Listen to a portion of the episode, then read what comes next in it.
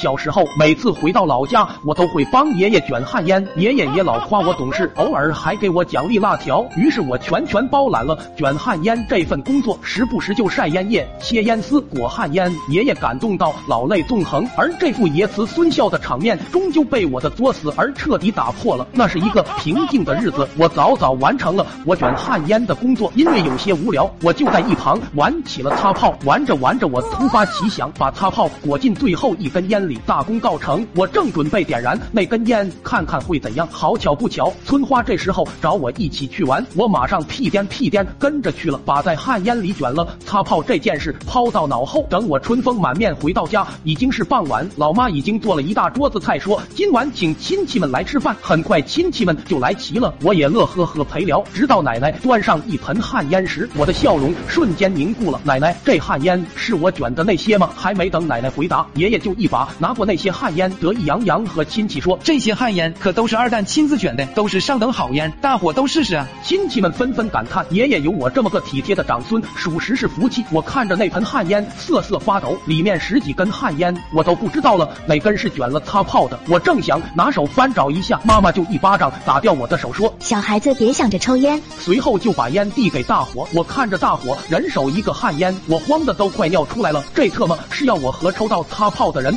同时开席？但理智告诉我，我还有一线生机。饭桌只有爷爷、二大爷、大伯和爸爸四个男的，而旱烟有十多根，这能抽中擦炮的几率是很小的。我一定要对生活充满信心。那瞬间，我觉得所有的旱烟都成了飞镖，而这是一场名为“人肉飞镖”转盘的游戏。弱小的我在转盘上祈求各路神仙保佑我，只要我逃过此劫，我一定。